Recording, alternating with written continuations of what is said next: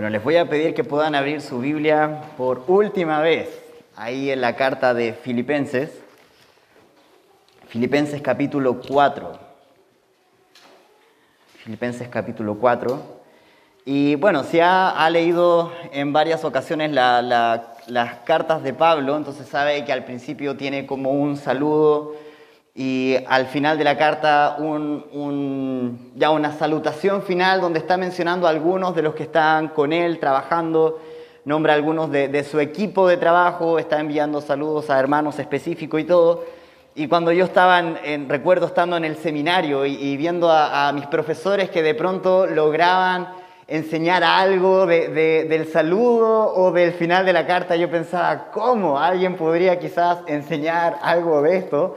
Hasta que un día eh, escuché a un pastor hablar de, estos últimos tres versículos de la carta y me motivaron mucho, recuerdo en ese momento, y gracias a Dios hoy tengo la oportunidad de poder enseñar estos tres versículos y ya terminando la carta, más que una, lección, de un estudio de la carta en sí, ah, como, he dicho en, algunos momentos, a veces la, lección da, o, el pasaje da como para dar una lección, en otras ocasiones me da la oportunidad de poder predicar, ¿ya? Entonces hoy día vengo con pasión para poder predicar, porque lo que dice, hay un, el detalle de estos tres versículos debe ser algo que hoy nos conmueva, nos sacuda un poco para poder llevar el mensaje de Cristo en cualquier momento a cualquier persona sin excusa.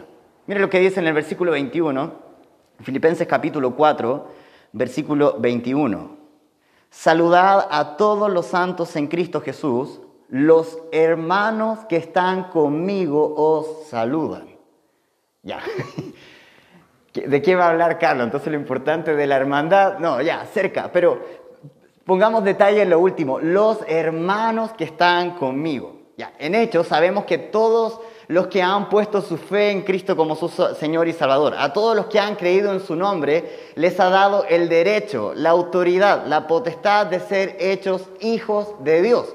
Por eso, ya aquí en la, en la iglesia nos llamamos hermano, hermana. Entonces, ¿cómo está hermana Arlet? Y, bromeamos de pronto, ya, mi hermana por esposa, ya es como mi hermana espiritual, pero a la vez es mi esposa, entonces aquí no hay nada raro para que no, no, no se preocupen, ¿verdad? Pero nos llamamos hermanos porque somos hijos del mismo Padre Celestial. Entonces cuando Pablo está diciendo los hermanos que están conmigo o saludan, él no está hablando de su familia ah, del mismo apellido, está hablando de hermanos en Cristo que están con él en ese momento. Ahora, si recordamos dónde está Pablo, no está en una iglesia escribiendo, no está desde su casa escribiendo, está desde la cárcel escribiendo, diciendo que ahí en la cárcel hay hermanos con él. Ya, aún se pone mejor, versículo 22. Todos los santos os saludan. Ya, si tenían dudas si eran hermanos de sangre o no, ya aquí lo aclara más. Son santos. Ya, cada persona que ha puesto su fe en Cristo como su Señor y su Salvador, ante Dios, por posición, somos santos. Nos cuesta, nos cuesta un poco entender eso porque sabemos cómo vivimos día a día, pero hemos hablado de esto en algún otro momento. Los tres contextos de la santificación. Entonces, hemos sido por posición santos ante Dios por lo que Cristo ha hecho por nosotros. Cuando Dios nos ve a nosotros, no nos ve directamente, nos ve a través de Cristo Jesús, por lo tanto nos ve santos. Ante Dios, de forma posicional, somos santos. Eso es lo que la Biblia enseña como la justificación, la doctrina de la justificación. Somos declarados justos, somos declarados santos ante Dios. Un día, cuando Cristo venga por nosotros o lleguemos al final de nuestra vida, entonces ya el, proceso o, o el trabajo de la santificación será completa, será perfecta. Ya no solamente seremos santos por posición ante Dios, sino que tendremos un cuerpo totalmente santo, estaremos en un ambiente libre de pecado, libre de la influencia del pecado, y eso es lo que la Biblia enseña que es la doctrina de la glorificación. Nuestro cuerpo es transformado y lo vimos también en el capítulo 3 al final del capítulo 3, cuando habla que seremos transformados. Ya, por mientras estamos aquí, entonces ya, pusimos nuestra fe en Cristo, santo por posición, algún día seremos santos perfectamente, pero aquí entre medio, cada día, estamos siendo transformados a la imagen del Señor Jesucristo. Cada vez que venimos a la palabra, el Espíritu Santo está trabajando en nosotros, haciéndonos cada vez más semejantes a Cristo. Como enseña Timoteo, entonces estamos creciendo a la estatura de un varón perfecto, que es el Señor Jesucristo. Eso es la santificación progresiva. A medida que vamos madurando en la fe, ya nos vamos apartando cada vez más de lo pecaminoso para apartarnos a Dios y el Espíritu Santo nos va transformando. Entonces él dice acá, los hermanos que están conmigo saludan, todos los santos os saludan, y mira al final del versículo 22, y especialmente los de la casa de César. La gracia de nuestro Señor Jesucristo sea con todos vosotros. Amén. especialmente los de la casa de César, romanos, pero no cualquier romano. Vaya conmigo rápidamente al capítulo 1. Romano capítulo 1, ¿por qué dije romano? Ya, capítulo 1 de Filipenses. Filipenses capítulo 1, versículo 12.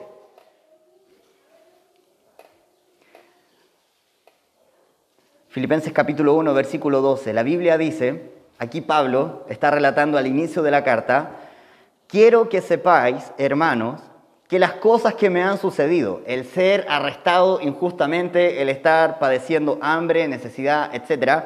Entonces, las cosas que me han sucedido han redundado más bien, mire lo que dice aquí, para el progreso del Evangelio, de tal manera que mis prisiones se han hecho patentes en Cristo en todo el pretorio y a todos los demás. Un pretoriano era un soldado romano no cualquiera. Era ese soldado romano que era un sádico, que a la hora de torturar él era la mejor opción, la más eficaz, la que iba a causar mayor dolor, la que en ningún momento del proceso de tortura se iba a quebrar, sino que lo iba a llevar a cabo de la forma más horripilante posible. Y a este tipo de soldados pusieron al cuidado de Pablo. Tipos que podríamos decir el día de hoy, es como un problema. ¿Cómo, cómo tu trabajo, cómo te, puedes, cómo te puedes destacar por ser alguien tan sádico? Y eran las personas que estaban ahí con Pablo. Entonces la, costumbre del, tiempo, personas que se han dedicado a estudiar la cultura de ese momento, entonces dicen que a Pablo lo, ahí lo, lo esposaron con un soldado todo el día. Y ahí entonces tenía que estar con él amarrado todo el día se acababa el turno de él, entonces se iba y volvía otro y lo volvían a amarrar. En ningún momento estuvo solo. Y él está diciendo en el capítulo 1, versículo 12, ¿sabes qué? Qué bendición haber llegado aquí a la cárcel, porque de qué otra forma le hubiera predicado a estos soldados que son tan locos. ¿Cómo le hubiera predicado a este tipo que quizás si le saludo en la calle hasta me mata? Porque son, andan ahí como tan, tan violentos. Pero aquí el tipo me tiene que escuchar sí o sí todo el día. No me puede matar, no tiene la instrucción de matarme, solo cuidarme. Y me imagino cómo debe haber sido ese momento. Entonces ya ahí estaban amarrando al soldado al lado de Pablo. Hola, mi nombre es Pablo. ¿Tú cómo te llamas? Ah, qué bueno. Y dime una cosa, si, si, llegaras al final de tu vida, ¿sabes dónde irías? ¿Sabes que Jesús ya pagó la deuda total de tu pecado y tú no tienes que hacer nada más? Y quizás el soldado ahí, ya, pero no me interesa, no ya cállate Pablo, o te voy a callar. Y quizás hasta le pegó ahí para que se callara y Pablo se cayó por algún momento. Dice como, ¿Te das cuenta qué triste sería la vida si Cristo Jesús no entrara en tu vida el día de hoy? ¿Te, te parece si, si, haces de Jesús el Señor y Salvador de tu vida? Y, así hasta que ya el, turno del pobre soldado se acabó y quizás aceptó a Cristo o se fue ya aburrido de escuchar a Pablo y trajeron al siguiente soldado y lo amarraron Hola, mi nombre es Pablo, ¿tú cómo te llamas? Oye, ¿y has escuchado hablar acerca de Cristo Jesús y lo que Él hizo por ti en la cruz? Y así todo el tiempo. Y mira cuál fue la consecuencia, capítulo 4, versículo 22. Todos los santos os saludan y especialmente los de la casa de César. Un montón de soldados pusieron su fe en Cristo como su Señor y su Salvador por alguien que tuvo un testimonio que no fue callado por la adversidad. Predicó, predicó, predicó, predicó y la gente que estuvo ahí alrededor tuvo que saber escuchar y finalmente Dios hizo la obra en el corazón de ellos. Todo, todo un grupo de gente aceptando a Cristo como su Señor, su Salvador, ya, ya ahora son hermanos, son hijos de Dios, son santos, son personas que han pasado de muerte a vida, como enseña Efesios capítulo 2. Todo porque un hombre no tiró la toalla. Todo porque un hombre no vivió como una víctima, sino que vivió como lo que es, más que vencedor. Todo porque un hombre no fue callado por la necesidad, sino que siguió hablando, siguió dando testimonio. Ahí en el capítulo 4, versículo 4, encontramos el versículo clave de toda la carta. Regocijaos en el Señor siempre. Otra vez digo, regocijaos. Y cuando leo, cuando leo esto me pregunto, ¿cuántas personas a mi alrededor no han podido poner su fe en Cristo porque he dejado que la situación me calle. He dejado que el desánimo me calle. He, al final me he enfocado en lo mal que estoy, en lo triste que estoy, en lo cruel que ha sido la vida conmigo, en vez de estar regocijado en el Señor siempre, con contentamiento, sabiendo encontrar mi gozo en Él para seguir hablando de Él. Hay personas que no quieren venir a nuestro Dios porque nuestro testimonio dice que nuestro Dios es demasiado pequeñito. Porque los problemas ahí nos derriban y estamos tan mal. Y las personas, ¿por qué van a querer venir a nuestro Dios si al parecer nuestro Dios no está haciendo la respuesta a nuestros problemas? Pero aquí tienes a alguien que ha sido encarcelado injustamente, al parecer no tiene casi nada, como habíamos visto en la mañana, solo los de Filipos le estaban ayudando. Y si no hubiera sido porque Epafrodito llega con, las cosas que le enviaron, él no tendría nada ahí en la cárcel. Pero ¿sabes qué? Él no está callado. Él está firme. Él tiene contentamiento. Tiene una sonrisa de oreja a oreja y eso le permite hablar de su gran Dios. ¿Te imaginas siendo el soldado ahí escuchando a, un, a un hombre que tú sabes que está ahí en la cárcel y lo tienes que cuidar, pero está injustamente en la cárcel.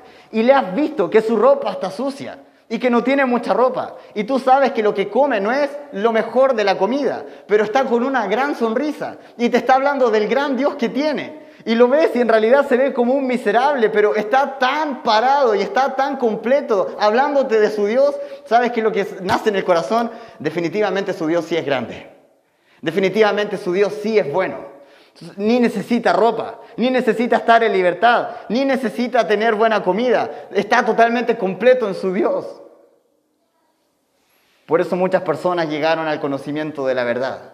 Por uno, que aprendió a estar contento. Por uno, que aprendió a ser fiel al Señor siempre. Por uno, que no se enfocó en sus problemas, sino que se enfocó en seguir glorificando a Dios. Mira en el capítulo 2, capítulo 2, perdón, capítulo 1, versículo 21. Mira cuál era la actitud de él. Vamos a, comenzar leyendo desde el versículo 19, Filipenses capítulo 1, versículo 19.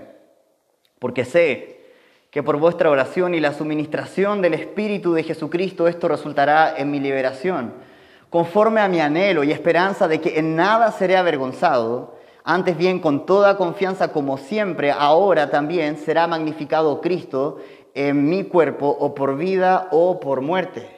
Yo no estoy viviendo, lo que está diciendo Pablo, yo no estoy viviendo para disfrutar de las comodidades de la vida, no estoy viviendo para tener y, disfrutar, no, no, no. Yo vivo para que Cristo sea magnificado en mi vida, o por vida o por muerte. Y si con mi muerte Cristo va a ser eh, magnificado, amén. Bienvenida, Señora Muerte, aquí estoy. Mira lo que sigue diciendo en el versículo 21, porque para mí el vivir es Cristo y el morir es ganancia. ¿Cuántos de nosotros realmente estamos con esta forma de pensar? Para mí el vivir es Cristo. Si le tengo a Él, ¿sabes qué? No me importa la libertad. Si le tengo a Él, no me importa estar preso. Si le tengo a Él, no me importa tener la guata vacía. Si le tengo a Él, no me importa tener ropa vieja. Si le tengo a Él, lo tengo absolutamente todo. Y vivo para Él. Y aún si llegara a morir, la verdad me estarían haciendo un gran favor. Porque mira lo que dice el versículo 22. Más si el vivir en la carne resulta para mí en beneficio de la obra, no sé entonces qué escoger. Porque de ambas cosas estoy puesto en estrecho teniendo deseo de partir y estar con Cristo, lo cual es muchísimo mejor. Lo que está diciendo Pablo es, para mí el vivir es Cristo, si, si despierto al otro día, voy a vivir solo para Él para su gloria, para su propósito, para su voluntad. Y al final, si hay un soldado entra el día de mañana a mi celda a decirme que al final me van a quitar la cabeza, bueno, me, va a estar haciendo un favor, porque en el momento que cierro los ojos a este lado del cielo, inmediatamente los abro en la presencia del Señor. Y Él dice, eso es muchísimo mejor. No debemos tener miedo a la muerte. Versículo 25, y confiando en esto, sé que quedaré que aún permaneceré con todos vosotros para vuestro provecho y gozo de la fe. Él vive para Cristo. ¿Cuántas personas no han puesto su fe en Cristo porque nos han visto vivir para buenas circunstancias? Porque nos han visto quejarnos, porque nos han visto derrotados, porque nos han visto tristes. Cuando deberíamos estar diciendo cada día, yo voy a vivir para Cristo. Vivo por Él y para Él. Ande, corre conmigo rápidamente a Colosenses capítulo 1. Colosenses capítulo 1, versículo 15. Colosenses capítulo 1, versículo 15. Está ahí al lado de Filipenses. La Biblia dice, Él es la imagen del Dios invisible, el primogénito de toda, la de toda creación. Porque en Él fueron creadas todas las cosas, las que hay en los cielos y las que hay en la tierra, visibles e invisibles, sean tronos, sean dominios, sean principados, sean potestades, todo fue creado por medio de Él y para Él. Aquí tienes a Pablo, que no tiene, no tiene su casa, no está con sus amigos, no está con su mejor ropa, no está con su mejor comida, pero él está ahí predicando a un soldado sumamente cruel porque él entiende, él es la imagen del Dios invisible, él es lo más grande y se fijó en mí. Todo es, todo ha sido creado por medio de Él y para Él. Y eso sabe que lo interesante de este versículo, cuando dice todo, significa todo. Eso quiere decir que su vida, mi vida, fue creada por medio de Él pero también fue creada para Él. No hemos sido creados para nosotros mismos, para nuestro propio deleite, para nuestra propia comodidad. Si estamos de pie el día de hoy, debemos vivir para Él. Y decir como Pablo, para mí el vivir es Cristo. Y las circunstancias no me van a callar. Y las malas noticias no me van a derrumbar. Yo quiero que el mensaje siga sonando fuerte para que otros alcancen también la salvación. En el mismo, en el mismo libro ahí de Colosenses, capítulo 2, versículo 9. Colosenses capítulo 2, versículo 9. Porque en Él habita corporalmente toda la plenitud de la deidad. Y miren la primera frase del versículo 10. Y vosotros estáis casi completos en Él. ¿Eso dice el pasaje? Ah, perdón, ya, estoy leyendo. Dice, y vosotros estáis un poquito completos en Él. ¿E-, ¿Eso dice el pasaje? No, ya. Entonces, ¿qué dice el pasaje? Léelo conmigo. Y vosotros estáis completos en Él. No necesitas una casa más grande porque ya estás completo en Él. No necesitas más de lo que ya tienes porque ya estás completo en Él. Aun si perdiéramos todo lo que tenemos el día de hoy, sabes que no importa porque ya estamos completos en Él, que es la cabeza de todo principado y potestad. Vuelve conmigo ahí al capítulo 4 de Filipenses, versículo 22 como este hombre, que al parecer lo ha perdido todo, sigue proclamando a Cristo. ¿Cuántos soldados que nunca hubieran sido alcanzados por un predicador ahora son hijos de Dios por uno que no se dejó derribar, por uno que entendió su propósito, por uno que dijo, ya estoy completo? La falta de libertad o la falta de alimento o la falta de ropa, no importa, ya estoy completo, vivo para Cristo. Estoy contento porque ya estoy completo. Lo único que me queda hacer es seguir anunciando a mi Salvador, a mi Señor. Y lo hizo por todo este periodo de tiempo y ahora está escribiendo casi como desde una iglesia. Todos los santos os saludan. Imagina a Pablo ahí en la cárcel casi teniendo su propia iglesia entre presos y soldados crueles. Y de pronto imagínate el soldado que torturó a un preso ahí antes de llevarlo a la celda y de pronto ahora está en la celda y ese preso ahora acaba de aceptar a Cristo como su Señor y Salvador. Y el guardia ahora resulta que también aceptó a Cristo como su Señor y Salvador y ahora se están juntando uno al lado del otro para escuchar la enseñanza y ahora son hermanos en Cristo. Como loquísimo. Pero pero es hermoso por uno que no fue callado por las circunstancias, por uno que no se dejó derribar. ¿Cuántas personas, cuántas personas no están viniendo a nuestro Dios? Porque no le hemos reflejado la actitud correcta, porque nos han visto derribados, nos han visto como teniendo esa actitud de este problema es mucho más grande que mi Dios. Ese mensaje no es el que debemos proclamar.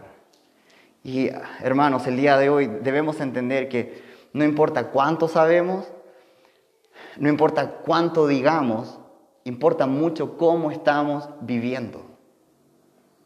Y solo la vida de este hombre alcanzó personas que nadie más hubiera alcanzado.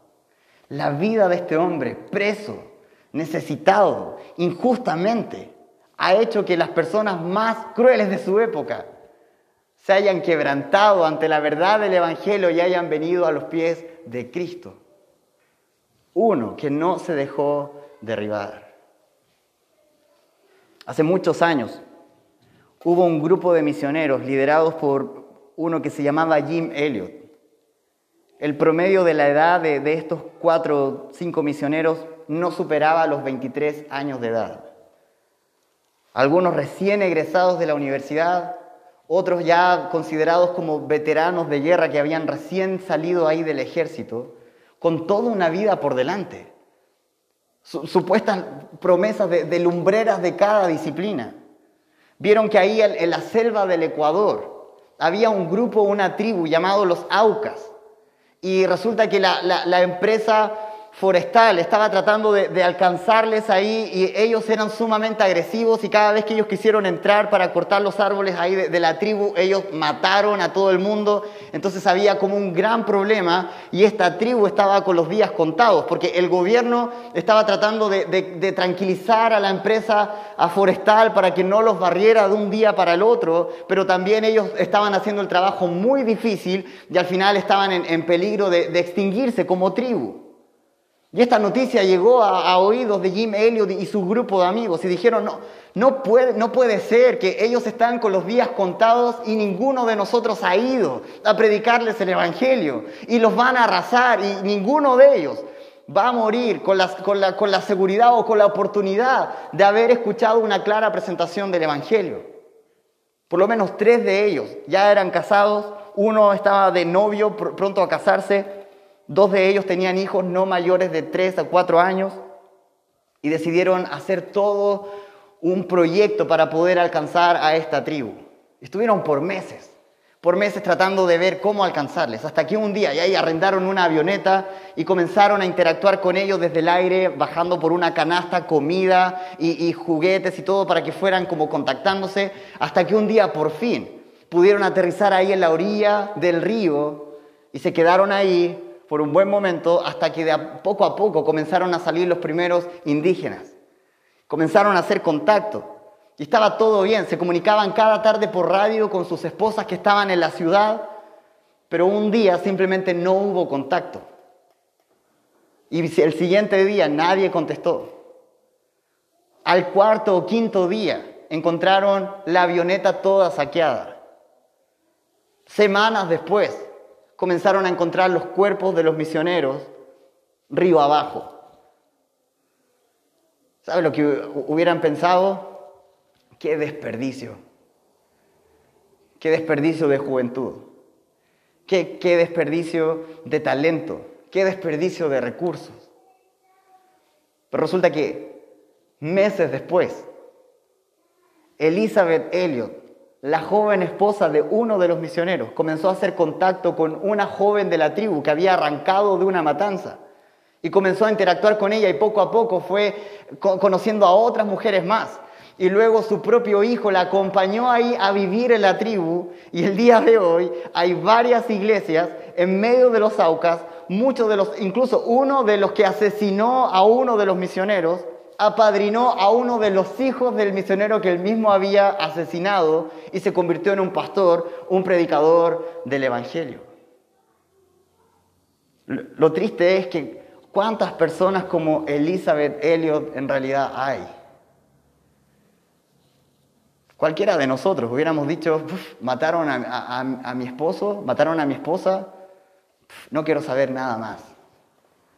La vida ha sido cruel.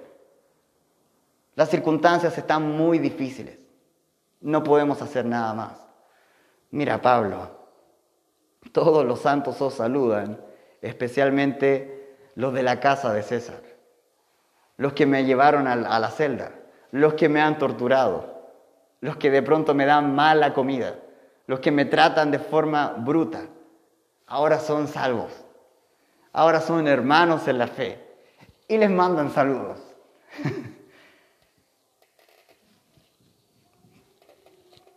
¿Cuántas veces las circunstancias nos están callando? ¿Cuántas veces las malas noticias están cerrando nuestra boca de anunciar el entero consejo de Dios?